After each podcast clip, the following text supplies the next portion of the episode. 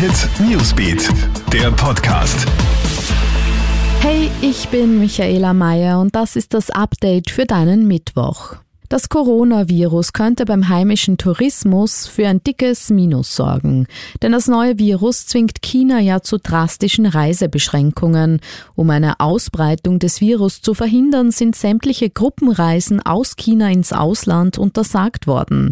Das spürt nun auch der heimische Tourismus. Allein in Innsbruck soll es schon mehr als 50 Stornierungen chinesischer Reisegruppen geben. Auch Salzburg und Wien dürfte es treffen. Die chinesischen Städtetouristen sind enorm enorm wichtig für Österreich. Erste Buchungsrückgänge gibt es bereits, das gesamte Ausmaß ist aber noch nicht abschätzbar. Unterdessen gibt es in China offenbar erste Erfolge bei der Eindämmung des Virus. Die Zahl der Neuinfektionen ist erstmals zurückgegangen. Von Aufatmen kann aber keine Rede sein. 132 Menschen sind bereits an dem Virus verstorben.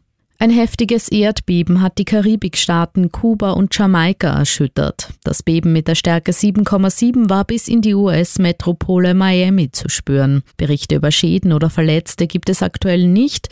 Eine Tsunami-Warnung wurde mittlerweile wieder aufgehoben. Die neue ÖVP-Grünen-Regierung kommt zu ihrer ersten gemeinsamen Klausur zusammen. Heute und morgen wollen sich die Minister und Staatssekretäre in Krems über ihre für das heurige Jahr geplanten Projekte unterhalten. Wichtigster Punkt ist die Steuerreform, wo sie bereits erste Schritte setzen wollen.